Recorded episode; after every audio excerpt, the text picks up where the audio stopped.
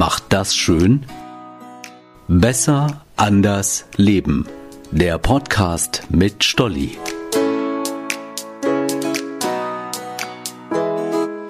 Hey, ich bin Stolli. Ich gehe gern leicht durchs Leben. In der Regel nehme ich mich nicht sehr ernst, weiß aber natürlich, was ich will und setze mich auch dafür ein. Aber nicht wie eine Kampfmaus, eher bestimmt mit einem zauberhaften Lächeln im Gesicht. In dieser Woche hat mich eine Freundin zum Nachdenken gebracht. Wir sprachen über einen guten Freund, der uns beiden sehr am Herzen liegt. Er war der weltbeste Baggerfahrer, der zuverlässigste Mensch auf Erden, der beste Problemeversteher ever und wenn er keinen Bock mehr auf Gehirndings hatte, war ja eh immer in meinem Kopf, ist klar, sagte er nur, ach Mädchen, mach dir doch keinen Kopf. Naja, über den sprachen wir und äh, plötzlich wird sie ganz ernst, guckt mich an und sagt, ja, und du hast ihn akzeptiert, so wie er war. Für dich war es kein Problem, dass er Baggerfahrer war und immer seinen ganz eigenen Stil hatte. Hä? Wie jetzt? Was willst du mir sagen? Ich mochte ihn. Ich lag prustend auf dem Tisch als er mir von seiner Diät erzählte, er war wieder mal auf Montage, kam freitags kurz auf eine Tasse Kaffee rum und erzählte, du, ich muss da was machen, mein Bauch wird immer dicker, ich ernähre mich jetzt echt gesünder. Abends esse ich nur noch eine Gurke. Was? Das reicht doch nicht. Eine Gewürzgurke oder eine Schlangengurke. Nee, schon eine Schlangengurke, bisschen Thunfisch dran, Mayonnaise und zwei, drei Scheiben Brot. Hammer-Diät. Nicht nur ich, auch meine Jungs haben ihn geliebt. Seine Art, seine Herzlichkeit und sein ganz eigenes Wesen. Tag ein, Tag aus trug er Schlappen. Damit ist er aufs Dach geklettert, angeln gegangen und tauchte so auf Geburtstagen auf. Ich glaube, ich habe ihn nur einmal mit festen Schuhen gesehen. Das war, als er mein Brautwagenfahrer war. Naja, was ich sagen will, er war toll.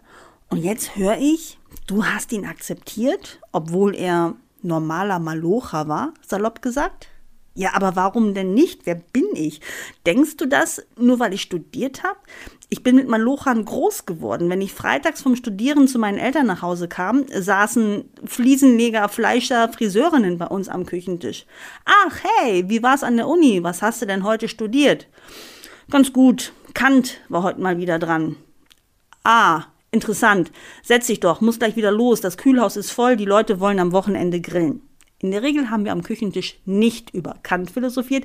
Es ging eher um das normale Leben. Lange Arbeitszeiten, Fleischpreise und wer kann wann den Keilriemen des alten BMW reparieren. Alle waren ganz unterschiedlich, trotzdem passte es. Jeder hatte das Herz am rechten Fleck. Darum saßen sie ja schließlich auch bei meinen Eltern am Küchentisch. Beim Grübeln über die Worte meiner Freundin fiel mir mein ehemaliger Fensterputzer wieder ein. Er war ein Ein-Mann-Unternehmen, total schnell, total ordentlich, sehr wortkarg. Klar, wer weniger redet, ist natürlich auch schneller fertig. Aber bei mir sein und nicht reden geht gar nicht. Und so erfuhr ich unter anderem, dass ich seine einzige private Kundin war. Ansonsten reinigte er nur noch Fenster von größeren Firmen und Geschäften.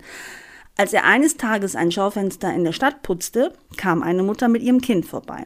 Siehst du, wenn du nicht in der Schule aufpasst, musst du später auch die Fenster anderer Leute putzen. Was? Ich wollte das nicht glauben. Zum einen war er saumäßig frech und respektlos, zum anderen stimmt das überhaupt nicht. Nur so viel.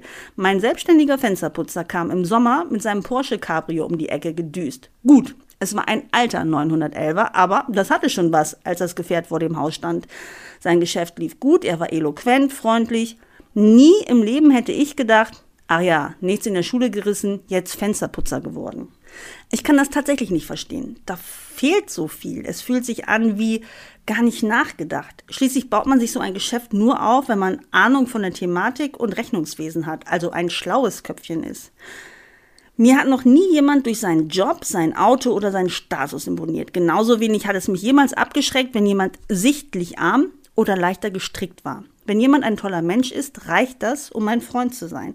Alle erstmal mit offenen Armen empfangen, dann sehe ich schon, wie sie sind. Diese naive Art habe ich unter anderem von meinem Opa. Wenn wir zusammen durch die Fußgängerzone gegangen sind, hat er einfach wahllos Menschen gegrüßt. Guten Tag.